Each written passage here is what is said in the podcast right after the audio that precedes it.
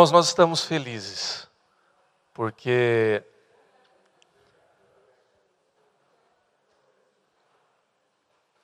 nós estamos felizes porque é, a melhor visita que você pode ter nessa manhã é a visita do Espírito Santo na sua vida. Amém? Essa é a visitação preciosa que Deus te oferece nessa manhã, porque Deus é assim, né? porque Deus tem o melhor para mim e para você. Isso só é possível, irmãos, porque nós temos o privilégio de conhecer a palavra de Deus, de conhecer o Evangelho do nosso Senhor Jesus Cristo. Eu queria falar um pouquinho sobre isso nessa manhã. Falar sobre o Evangelho, mas não aquele Evangelho mastigado, aquele Evangelho banalizado que muitas vezes tem se falado por aí. Vou explicar um pouquinho melhor sobre isso, mas de antemão, é, eu quero falar a respeito do evangelho genuíno, do evangelho bíblico, do evangelho que nos convida, nos abençoa, mas também que nos confronta a tomar uma decisão por Cristo e a viver debaixo dessa decisão que Deus nos convida a tomar. Eu quero convidar você para abrir a sua Bíblia comigo na carta de Paulo aos Gálatas, no capítulo de número 2. Nós vamos ler Gálatas 2, a partir do versículo de número 11 até o versículo de número 21.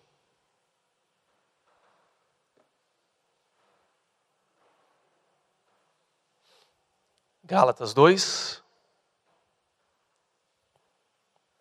do 11 ao 21.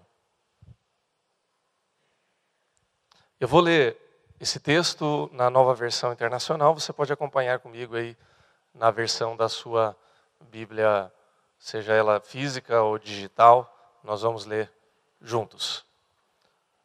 O texto diz assim: Quando, porém, Pedro veio a Antioquia, enfrentei-o face a face, por sua atitude condenável.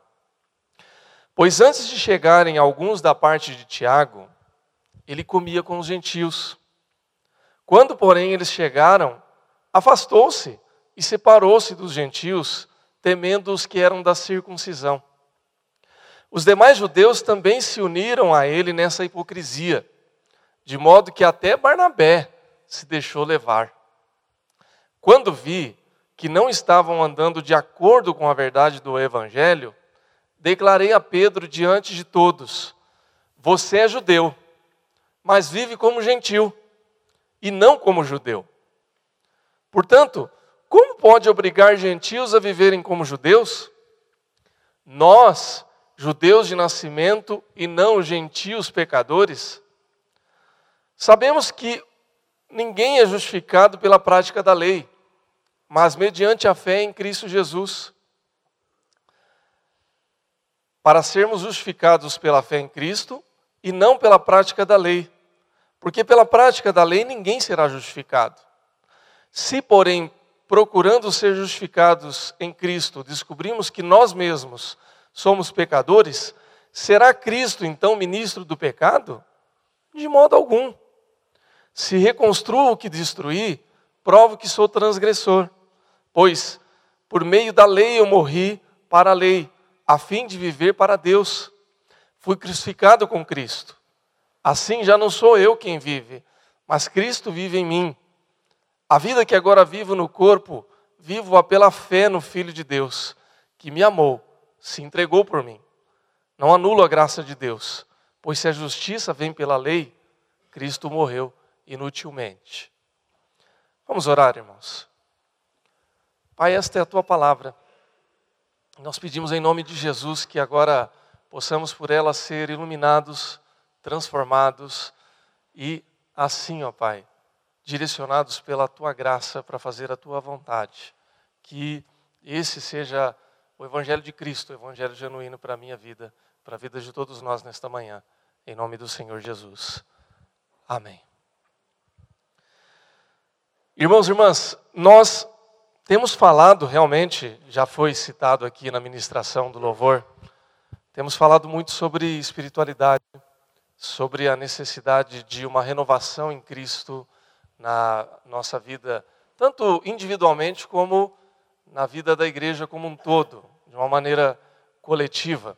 E tudo isso passa pela necessidade que temos de nos arrepender, de reconhecer que nós somos pecadores, que precisamos do perdão e da graça de Deus e que precisamos, nesse sentido, experimentar uma vida cada vez mais íntima com Deus por meio do nosso Senhor Jesus Cristo. Isso é palavra de Deus para a nossa vida, é uma necessidade que temos de experimentar todas essas coisas em Cristo Jesus. Falamos também que essa experiência, ela deve permear não apenas a razão o entendimento, ah, ou seja, não é apenas o intelecto, mas é também o coração. É também ah, algo que ultrapassa apenas a minha compreensão, e a compreensão é importante, mas também ela deve permear cada ato da nossa vida, da nossa caminhada. É o que nós vemos em Romanos 10, capítulo 10, versículo 9. Já vimos isso na escola bíblica ainda há pouco, né?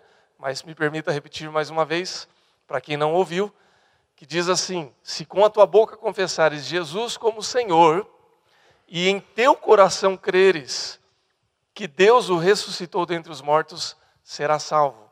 Porque com o coração se crê para a justiça e com a boca se confessa a respeito da salvação. Ou seja, eu preciso, nós precisamos viver essas duas dimensões. Né? Eu creio em Jesus Cristo como meu Salvador, eu creio que Ele ressuscitou. Eu confesso isso com a minha boca.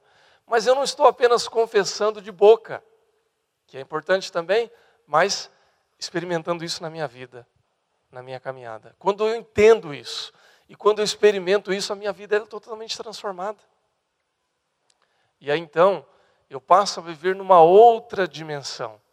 Nós ouvimos ainda há pouco aqui alguns testemunhos do nosso irmão Edilson, na, na sua experiência missionária é, pastores, irmãos em Cristo que abrem mão de muitas coisas e que se submetem a situações um tanto quanto injustas, em nome do Senhor Jesus. E talvez você pergunte assim: escuta, mas por que tudo isso? Como é que essa pessoa aguenta isso? Como é que essas coisas de fato vêm acontecer? Será que é verdade mesmo? Claro que é verdade. Mas é uma verdade que é sustentada pela fé em Cristo. Quando eu confesso com a minha boca e quando o meu coração é transformado, então eu experimento, eu vivencio isso. Não pelo meu mérito ou pela minha virtude, porque eu sou muito bom ou porque eu sou muito amoroso, mas porque Deus me amou. E Ele transformou a minha vida de tal maneira que eu consigo é, enxergar um algo a mais nisso. E eu tenho a consciência que Deus está agindo na minha vida. Por que, que nós estamos falando a respeito de todas essas coisas, irmãos? Porque isso faz parte daquilo que nós estamos falando aqui e chamando de um evangelho genuíno. Nós lemos um texto que ele é um tanto quanto é, curioso, vamos dizer assim, porque, é, e eu gosto muito da Bíblia nesse sentido, porque a Bíblia ela é muito mais transparente do que a gente quando a gente vai falar a respeito dos relacionamentos. Você pode ver, por exemplo, que no Antigo Testamento a gente vai encontrar ali é, briga de pai com filho, é irmão que briga com irmão, é traição, é bênção, é virtude, é reconciliação. Ou seja, ela mostra o ser humano como é, com suas qualidades, com seus defeitos, com as bênçãos de Deus e com os seus pecados. Estamos falando aqui do reconhecimento do pecado. O Novo Testamento mostra a vida dos apóstolos, dos discípulos, mostra Jesus lidando com os discípulos, se alegrando, por vezes chamando atenção, por vezes exortando. E aqui no texto que nós lemos e ouvimos, nós vemos Paulo, apóstolo, discípulo de Jesus Cristo, chamando atenção face a face de um outro apóstolo e discípulo de Jesus Cristo. Interessante, né?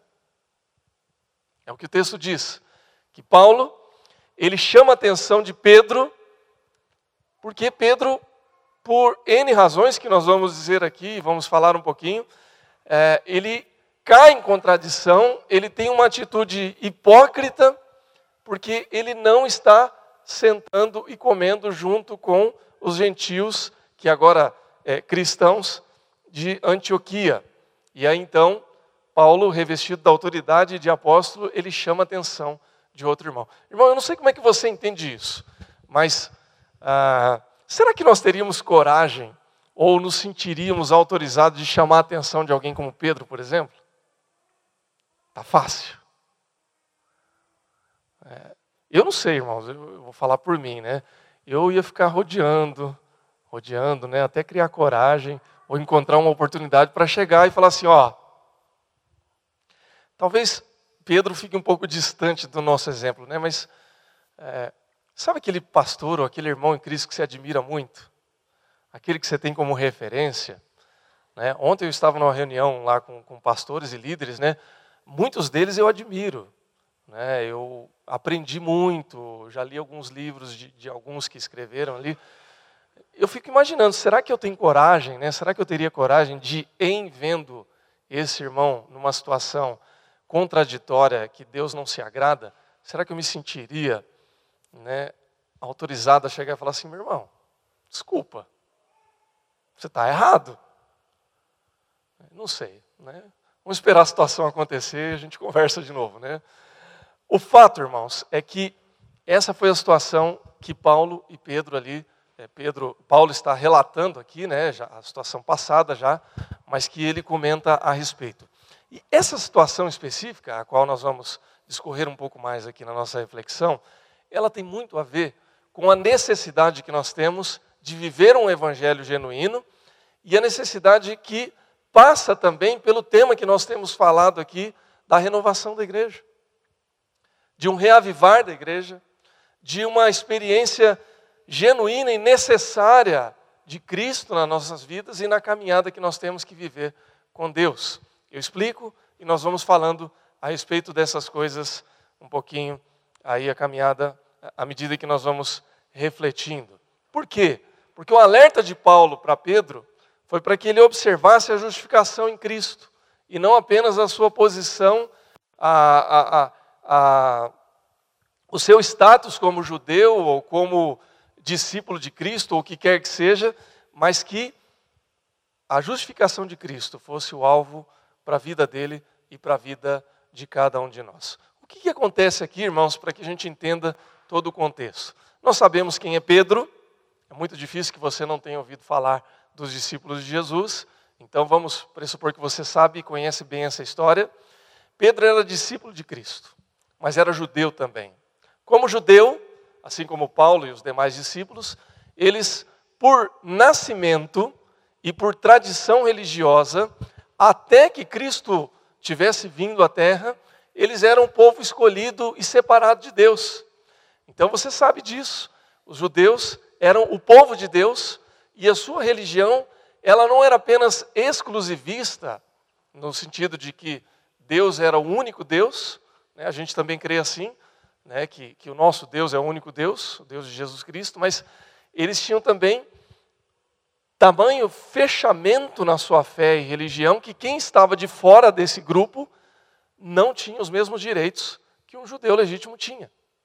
Então, é, a palavra proselitismo, que a gente usa hoje para trazer alguém de uma religião ou de religião nenhuma para a nossa religião, ela vem do conceito do termo prosélito, que nada mais era do que aqueles que simpatizavam com a religião dos judeus, gostavam tanto do, da religião dos judeus, viam tanto sentido que queriam participar também, queriam ser também desse grupo, queriam crer nesse Deus.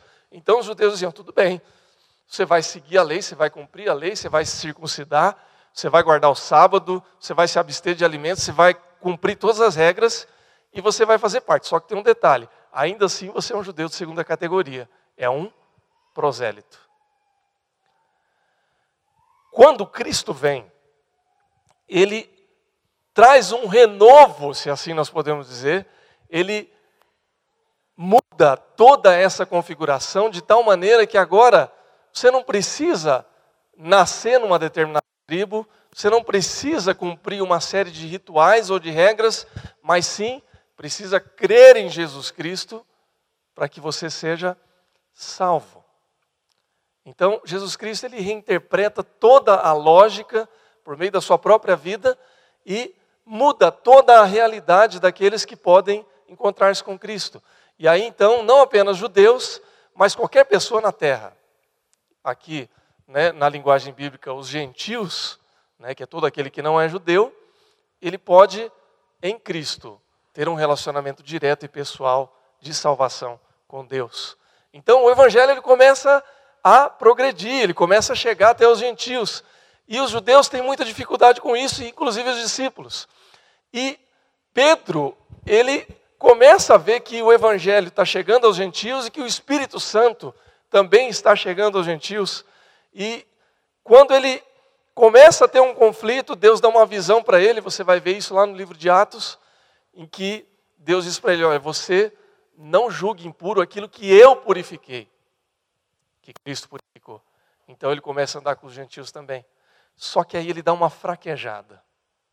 Quando eles estão em Antioquia, e lembre-se, irmãos, deixa eu só refrescar a memória para os irmãos entenderem o que é a igreja de Antioquia. A igreja de Antioquia foi a primeira grande igreja missionária da história da igreja, que mandava crentes para evangelizar pessoas por toda a parte do mundo antigo. Uma igreja muito importante historicamente. E aí então, essa igreja que ainda é recém-nascida, novinha de tudo, fresca na fé, recebe pessoas ilustres, como por exemplo Pedro e Barnabé, né? pessoas de grande relevância para a igreja primitiva. E aí eles chegam, ô oh, meu irmão, tudo bem, tudo bem, e abraça, e faz igual a gente fez aqui, a gente se abraça, a gente ora é, uns pelos outros, intercede, tudo maravilha. Né? uma bênção, igual a igreja de Atos 2, né, que a gente sonha em viver, né, aquela igreja é, em que os irmãos não consideram nada como seus e compartilham tudo e tem ali a presença do Espírito, tudo maravilha. Até que chega um grupo de judeus cristãos chamados de judaizantes. Se você não lembra, eu vou refrescar a sua memória, os judaizantes eram crentes, em certa medida, mas crentes vindos do judaísmo que achavam que o crente legítimo é aquele que segue todas as regras da lei. Ou seja, você só vai ser um bom crente se você for igual ao judeu. Que era tudo aquilo que Jesus falava que não precisava ser. Só que esses judaizantes, eles eram incisivos, eles eram bravos, eram violentos. E aí, quando Pedro, Barnabé e outros começam a ver esses judaizantes chegando na igreja, seja por medo, Paulo diz que é covardia, né? Você sabe que Paulo era bravo, viu, irmãos? Ele não dourava muito a pílula, né? Então ele, ele, nas palavras dele, diz que Pedro se acovardou. Pode ser covardia, mas pode ser orgulho também. Né? Porque Pedro, no fundo, era judeu ainda, né? Ah, ele veio do judaísmo. Então, seja por covardia ou por orgulho, ele estava ali sentado na mesa com os, com, com os crentes de Antioquia, de repente ele vai saindo de fininho, assim, senta na mesa dos judaizantes e fica nós aqui e vocês ali. Esse é o contexto, irmãos. Crentes de primeira categoria, crentes de segunda categoria, se, se é que a gente pode chamar de crente, né? Porque afinal de contas, eles são gentios, eles não guardam sábado, eles não se circuncidaram, ah, eles comem carne sacrificada aos ídolos. Esse povo aí não, não é de Deus assim igual a gente, não. E aí Paulo chama atenção e diz: Que isso, Pedro? Que isso? Até você, Barnabé. Até tu, Brutus, né? Barnabé, que era conhecido por ser piedoso, por ser conciliador, até o Barnabé deu uma fraquejada. Então ele chama atenção e diz: Olha, ou é ou não é. Por isso que a gente lê o último versículo, né? É interessante porque o texto que nós lemos, ele ele não fecha com uma conclusão positiva, ele fecha com uma conclusão negativa. Ele diz assim, versículo 21, não anula a graça de Deus, pois se a justiça vem pela lei, Cristo morreu inutilmente. Lei, judaísmo. Eu fazer para merecer algum mérito, para ter algum mérito a respeito daquilo que Deus vai fazer na minha vida. Era o cerne da lei, não era a graça de Deus. Então, irmãos, como que isso pega na nossa realidade, na minha e na sua? Você que está sentado aí. Como que isso mexe conosco e como que nós precisamos entender isso a partir de uma outra realidade para que não seja um evangelho de lei, um evangelho de obras ou um anti-evangelho, mas que seja um evangelho genuíno. Em primeiro lugar, é necessário nós termos a consciência de que nem todos creram ainda na salvação em Cristo Jesus. Se, se a gente puder usar uma lei, perdão, uma palavra ou uma expressão que vem da lei, como nós lemos aqui, da justificação, tem gente que está com o coração incircunciso ainda. Né? Ou seja, não teve transformação do coração. Irmãos, tem muita gente que convive conosco, que vai na nossa reunião de grupo pequeno, que visita a igreja, que talvez até frequente a igreja, ou que trabalha com você, que fala de Jesus, que conhece hino evangélico. É, esses dias eu fui comprar uma, uma roupa e visitei uma loja. Irmãos, vocês sabem que o pastor, até quando se esconde, acaba sendo revelado, né? É, eu não, não saio falando para todo mundo que sou crente, muito menos que sou pastor, né? por, por razões diversas. Mas, no final das contas, quando a gente acaba conversando, a pessoa acaba descobrindo. Eu estou igual aquele personagem da escolinha do professor Raimundo, né? Já me acharam aqui de novo, né? A molecada mais nova nem sabe o que eu estou falando, né? É aí, que, é aí que você se entrega, né? Que você entrega a sua idade. Mas, enfim, estava na loja conversando e a moça começou a falar dos louvores, né? Que ela ouve. E aí a, minha esposa falou assim: Ah, você é, é cristã, é crente, né? Ah, eu sou tal. Ah, você conhece, você vai na igreja? Aí eu falei, não, eu vou na igreja regularmente, né? Toda semana eu vou. Ah, você vai sempre na igreja? Tal. Ah, que igreja que você vai? Ah, eu vou na presbiteriana independente, né? Ah, você está lá há bastante tempo? Ah, estou há dois anos. Ah, você se converteu há dois anos? Não, eu vim de outra cidade. Resumo da história, irmãos. Você tem que acabar falando que você é pastor, né? Mas, é, o fato é que ela estava comentando, e por que, que ela ouvia louvor, irmãos? Porque ela tem um relacionamento com Cristo? Não, porque o louvor purifica o ambiente. Na visão dela. Entende onde eu quero chegar, irmãos? Às vezes a pessoa ouve um louvor, mas não é porque ela tem um relacionamento com Cristo, ou porque ela tomou uma decisão por Cristo. É porque faz bem para ela. Tem muita gente indo na igreja buscando uma experiência, algo que possa fazê-la se sentir bem. Uma palavra que vai dar ânimo, uma palavra que vai é, dar força para ela, uma oração que talvez vai tirar ela um momento difícil, ah, ou talvez até um relacionamento de amizade. Pô, o povo daquela igreja é legal, me trata bem. E, é, em última instância, irmãos, não é problema nenhum. Que bom se a gente puder chegar na igreja e ser bem tratado. Que bom se nós chegarmos na igreja e recebermos uma oração. Que bom se a palavra desse domingo puder te dar força, coragem, ânimo. Tudo isso é muito bom, mas isso não é o cerne da mensagem do Evangelho. Porque o cerne da mensagem do Evangelho é: eu sou pecador, eu estou condenado e eu preciso conhecer a Cristo e receber a Cristo como meu Salvador para que eu seja finalmente salvo. Esse é o cerne do Evangelho. Então, se eu for um frequentador de igreja, mas eu não for confrontado com essa realidade de que Cristo me ama, eu sou pecador e eu preciso ser salvo, isso não vai mudar nada na minha vida. Eu vou sair daqui encorajado, semana que vem eu vou precisar de encorajamento de novo. Eu vou receber uma oração aqui, semana que vem eu preciso de outra oração. Eu tenho um vazio no meu coração que ele é tão grande que só o tamanho do amor de Deus pode preencher. Então, o primeiro aspecto que é necessário nós entendermos é esse: que tem muita gente que não creu ainda na salvação. Quando Paulo fala com Pedro ali, ele estava preocupado com isso também. Porque, puxa vida, a igreja de Antioquia está ali, o povo começando ali, aquela efervescência toda que a gente vai conhecer depois, que, que, que nós vamos ver no livro de Atos, né? cristãos saindo, evangelizando e as pessoas se convertendo, mas tinha gente ali que ainda não tinha conhecido o evangelho genuíno. E a verdade, irmãos, honestamente, é que a atitude daqueles irmãos judeus ali era um desserviço para com essas pessoas. Eu não sei como é que está a sua situação hoje. Se você está aqui há muito tempo, eu sei que há muitos aqui a gente conhece, obviamente, mas é, talvez você esteja frequentando a igreja e não tomou uma decisão por Cristo ainda. Eu quero dizer para você, meu irmão, minha irmã, que você precisa tomar essa decisão. Ela não depende só de você, ela depende do Espírito Santo que toca no seu coração, primeiramente. Mas você precisa abrir o seu coração. Talvez você já tenha se sentido incomodado muitas vezes.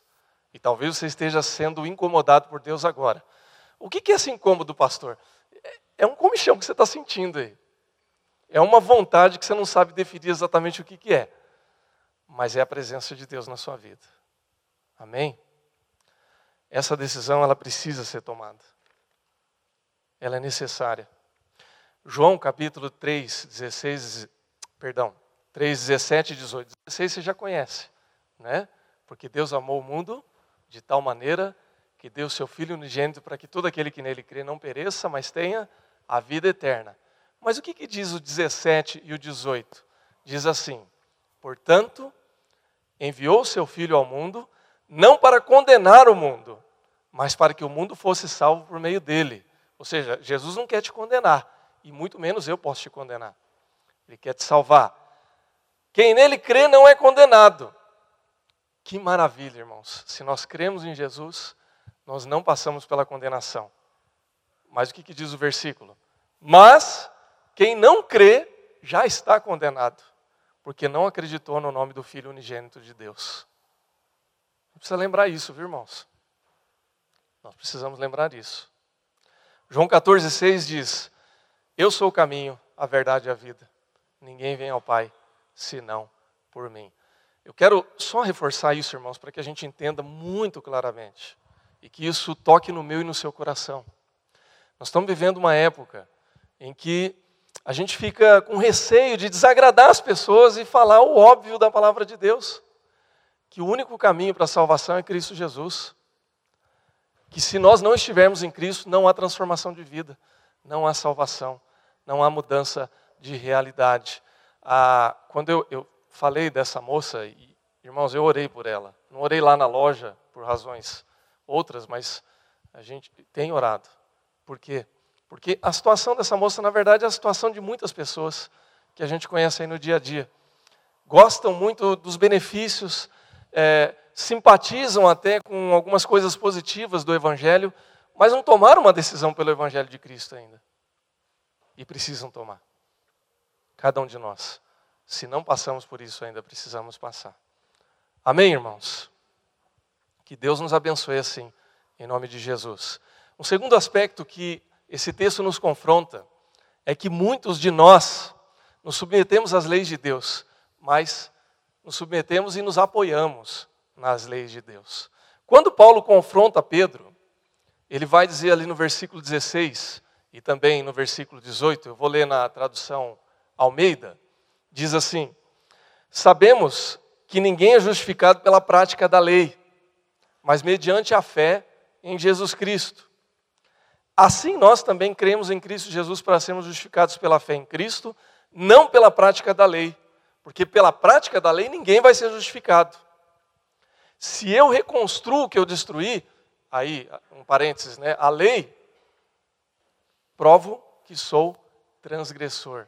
O que, que Paulo está dizendo aqui, irmãos? Ele está dizendo o seguinte: olha, não adianta você se apoiar naquilo que a lei, ou se você preferir, a Bíblia, diz a respeito da fé. E você achar que só pelo cumprir todos esses aspectos da palavra de Deus você vai ser salvo. Parece estranho isso, não parece? Porque, vamos, vamos trocar em miúdos aqui o que, que a palavra está dizendo, o que, que Paulo está dizendo para Pedro e diz para nós hoje. Ele está dizendo o seguinte: olha, se você cumprir a risca tudo que a Bíblia está dizendo e você se apoiar nesse cumprir a risca, você não vai ser salvo. É isso que está dizendo. Você pode ser o cristão aparentemente mais arrumadinho, aquele que vai na igreja todo domingo, aquele que vai na escola dominical, aquele que faz oração. Se bem que nós vamos contextualizar isso, mas Você pode ser todas essas coisas, mas se você apoiar o seu relacionamento com Deus apenas nisso, sabe o que você está dizendo para Deus? Que você é muito bonzinho. Que você é um crente muito arrumadinho e você merece a salvação porque você é muito arrumadinho. Pô, pastor, quer dizer então que tudo que eu estou fazendo, eu estou vindo na igreja tal, isso não serve nada? Irmão, serve serve muito. Graças a Deus que você está aqui na igreja hoje. Aliás, continue vindo. Não, não, não desanime, não. Continue firme. E, e, venha na escola dominical também. Né, que eu estou sentindo a falta de muitos irmãos aí. Para puxar a orelha, né? Me deram o microfone, eu estou falando aqui, irmãos. Ah, é bom a gente lembrar, né? É bom que você ore. É desejável que você seja um cristão santo, que você viva uma vida em santidade. Mas a questão, irmãos, é que isso não é a causa que vai te levar a Cristo. Isso é a consequência pela qual você está em Cristo. Dá para entender a diferença, irmãos? Cristo está aqui. Não eu, né? Palavra de Deus. Né? Cristo está aqui. Se eu faço todas essas coisas para me achegar a Cristo, significa que eu estou achando que eu tenho mérito. Isso não nos leva para Deus. Isso é o que os judeus estavam fazendo. Eles achavam, Pedro, Barnabé e os demais, achavam que pelo cumprimento, por serem aquele grupo especial, sabe aquele grupinho diferenciado, né? os bonitos, os bons, né? porque eles seguiam a lei, porque eles cumpriam a rigor as coisas da lei, eles estavam com Deus. Então eles fizeram separação, eles sentaram desse lado aqui. E aí a palavra de Deus, Paulo diz assim: olha, isso é justificação pela lei. Está errado. Pela lei nós não vamos ser justificados. E aí ele diz então, é pela graça. Então eu faço tudo aquilo que a lei preconiza, aquilo que a lei diz, aquilo que a palavra de Deus diz que Deus se agrada, não para merecer, mas porque Deus me deu e agora eu estou agradecendo. Percebe a diferença?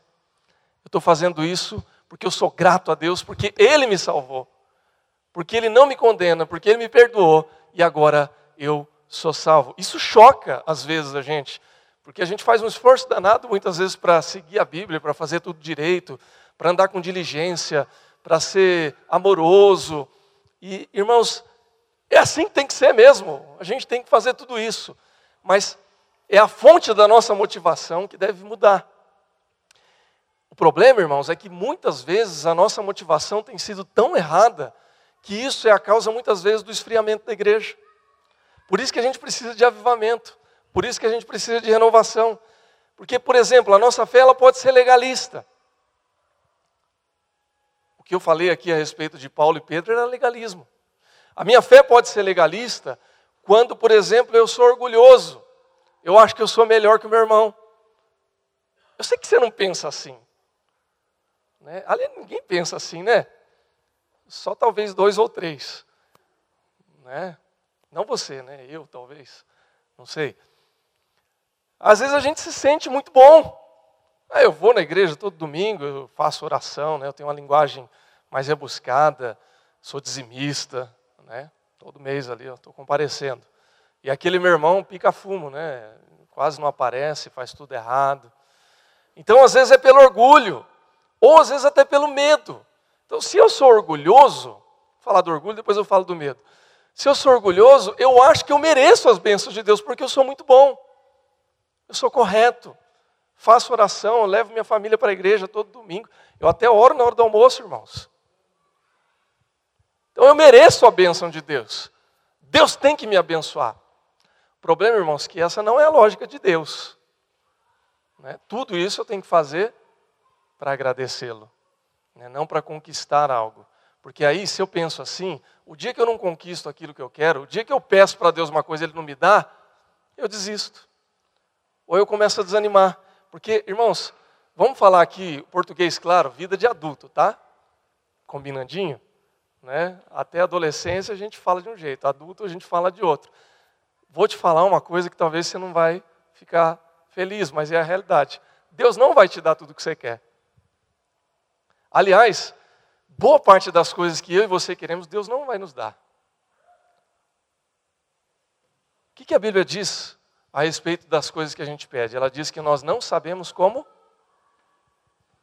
pedir. A gente sabe o que a gente precisa, irmãos? Vagamente. A gente acha que sabe, mas quem sabe é Deus. Então, boa parte das coisas que eu peço, Deus não vai me dar porque Ele me ama. Porque se Ele for dar tudo que eu peço, eu vou ter problemas. Eu vou me arrebentar. O que, que o filho pródigo pediu para o pai? Pai, me dá a sua herança, me dá a sua parte da herança. Pediu para o pai morrer, né? É isso que ele pediu. É, herança é, vem de morto, né? Ele pediu para o pai vivo. O pai deu. O que, que deu de resultado? Se arrebentou na vida. Em certa medida, nós somos o filho pródigo. A gente não sabe o que pedir para Deus. A gente sai pedindo um monte de bobagem. A gente acha que é coisa muito boa. Então, Deus não dá. E algumas coisas que Ele dá, ainda Ele dá de um jeito diferente. Você pede azul, Ele dá verde. Porque verde é uma cor mais bonita, né, irmão? Vocês sabem, né? Glória, eu posso ouvir um glória a Deus aí? Amém. É uma cor mais bonita, eu acho. Né? Mas pode ser que eu peça verde e Deus me dê preto, azul também. Tem esse detalhe. Então é assim, irmãos. Então, se eu acho que eu tenho mérito, eu vou ter problema. Se eu acho que eu sou muito bom porque eu estou seguindo a lei, eu vou ter problema. Eu sigo a lei, sigo a palavra de Deus porque Deus é bom e não porque eu sou bom. E esse é o problema não apenas do mérito, mas do medo também, porque tem muita gente que é fiel a Deus por medo. Aí eu posso falar agora não só com os adultos, mas com as crianças e com os jovens também, né? Aquela velha história, né? Não faz isso porque Deus vai te castigar. Olha, eu estou sofrendo agora, foi algum castigo de Deus. Nasci palmeirense por castigo de Deus. É, irmãos, não é fácil ser palmeirense, não, viu? É gostoso, mas não é fácil, não. Então, irmãos, você pode achar que é castigo. Você pode achar que algumas coisas estão dando errado na sua vida. Bom, eu não estou fazendo o suficiente para Deus e por isso Deus está pesando a sua mão sobre mim e está me castigando. Irmãos, eu não vou discorrer muito sobre isso, não, tá? Porque a gente gastaria muito tempo. Mas, na verdade, é mérito da mesma forma. Ou é porque eu faço muito ou porque eu não faço nada. Então, castigo de Deus. Irmãos, Deus é uma outra coisa, viu? Deus é graça e amor. Ok? E tudo que eu tenho, tudo que Deus tem feito na minha vida é porque Ele quis, porque Ele é bom, porque Ele me ama, porque eu não tenho mérito, nós não temos. A gente não tem merecimento nenhum. Coloca na balança tudo que você fez de bom para Deus. Se você depois tiver tempo, faça essa reflexão. Tudo que você já fez na vida. Oração, se você já investiu, ofertou, se você já passou aperto por causa de Deus, se na Índia só os irmãos foram, né? Não sei se mais alguém aqui foi para a Índia fazer missão. Né? Eu não sei que perrengue que você já passou em nome de Deus. Coloca na balança. Depois pega na balança tudo que Deus fez por você. Se você colocar só a salvação, irmãos, a balança já arrebentou para o lado de Deus. Então não tem o que a gente possa fazer, não tem mérito. Então o legalismo é isso. Tem o relativismo também, viu, irmãos? Que é um outro aspecto também do mérito, né? a muitos cristãos, e esse talvez seja o grande problema da nossa igreja contemporânea hoje, é que a gente relativiza a fé. Bom, Deus é amor, Deus é graça, Deus já me salvou, então agora eu posso tocar a minha vida, já sou salvo. Ou se puder, usar uma palavra mais calvinista, presbiteriana, eu sou predestinado. Deus já me escolheu, né? Então, se Deus me escolheu, eu posso viver a vida do jeito que eu quiser. Porque Deus me salvou. Quando eu relativizo a fé, irmãos, na prática, sabe o que eu estou dizendo? Eu estou dizendo o seguinte: olha, eu tenho uma vida mais descolada. Na superfície, esse povo mais descolado, você pode chamar isso de teologia liberal também, para quem quiser ir um pouquinho mais a fundo. O descolado, em primeira instância, ele até parece ser uma pessoa mais evoluída. Ah, eu não sou tão firme na igreja, mas eu sou amoroso. Eu me preocupo com a causa social. Eu, eu consigo enxergar o lado humano das pessoas. Né? No discurso, parece ser uma pessoa muito mais evoluída. Mas se você conversar um pouquinho mais com essa pessoa, você vai perceber o seguinte: que ela só aceita quem pensa igual a ela. Se você não for tão evoluído quanto ele, você não serve também. É uma versão evoluída light de Pedro e Barnabé sentado do outro lado, né? Eu sou muito bom, sou muito. Deus, não, já alcancei a graça de Deus. Ah, mas você não pensa igual a mim, você é fundamentalista, você, você vai na igreja todo domingo. Não serve. Irmãos, a base da maior parte dos nossos problemas e da necessidade que nós temos de uma renovação espiritual na vida da igreja está nesses dois polos. O problema da igreja hoje não é o não convertido. O não convertido é o alvo do coração de Deus. O problema da igreja é com cada um de nós quando nós estamos acomodados ou no legalismo ou no relativismo. Quando eu acho que eu tenho mérito, e aí eu entro no piloto automático fazendo tudo, você não sabe nem por que você está vindo na igreja, mas só sabe que você tem obrigação de vir. E aí você acorda domingo de manhã e fala, nossa, tem que ir na igreja de novo. Vixe, pastor Leonardo que vai pregar hoje, vai ser difícil para aguentar sem dormir. Né? Você começa a pensar desse jeito, né? Não estou advogando em causa própria, não, viu, irmãos? Ah, é um problema. Ou então você relativiza. Ah, não, hoje não. Hoje tem jogo do Brasil. Domingo que vem tem culto. Né? Orar hoje, orar para quê? Tem os irmãos da intercessão lá que estão orando pela minha vida. Se relativiza. Isso, de uma maneira ou de outra, gera comodismo, irmãos. A gente não se sente mais desafiado por Deus.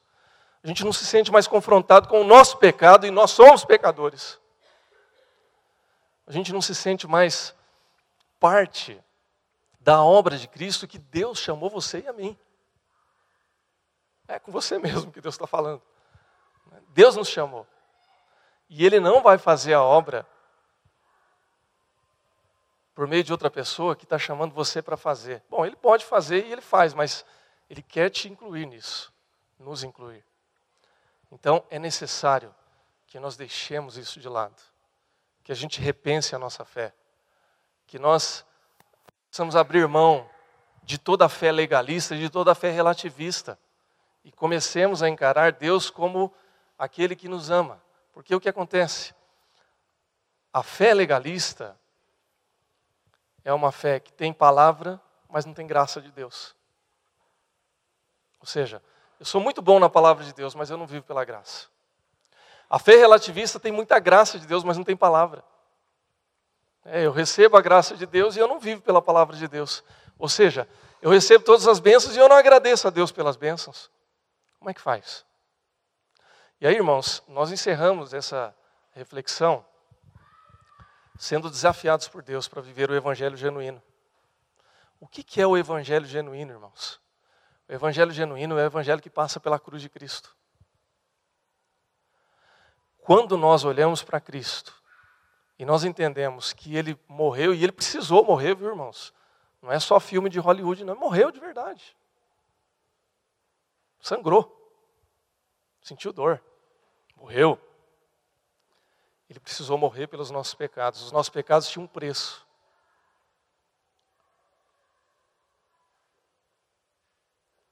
Por isso que a gente bate na ideia, na necessidade de nós nos arrependermos e confessarmos os nossos pecados a Deus, porque os nossos pecados eles eram tão pesados, tão caros, que precisou o Filho de Deus morrer para pagar os nossos pecados. Então ele pagou. E aí quando a gente olha para o Evangelho genuíno, que é a cruz do, do nosso Senhor Jesus Cristo, que revela tudo isso, então eu começo a entender que não há nada que eu faça de bom que possa compensar a cruz de Cristo. Não tenho como fazer isso.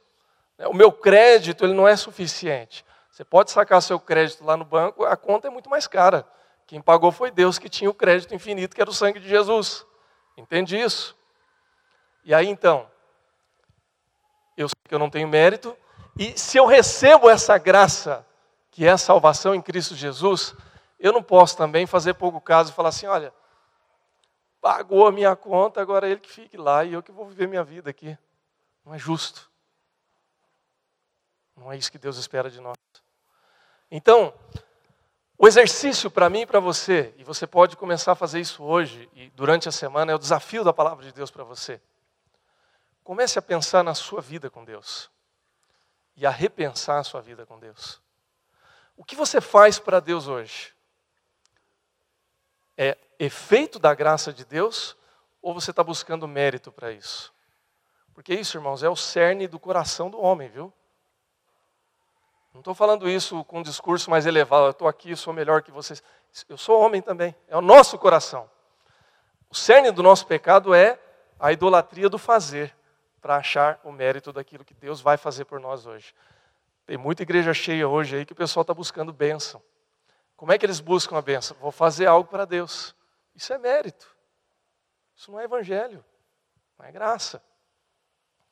Pense a respeito disso. E num outro aspecto, como é que está o seu nível de agradecimento a Deus?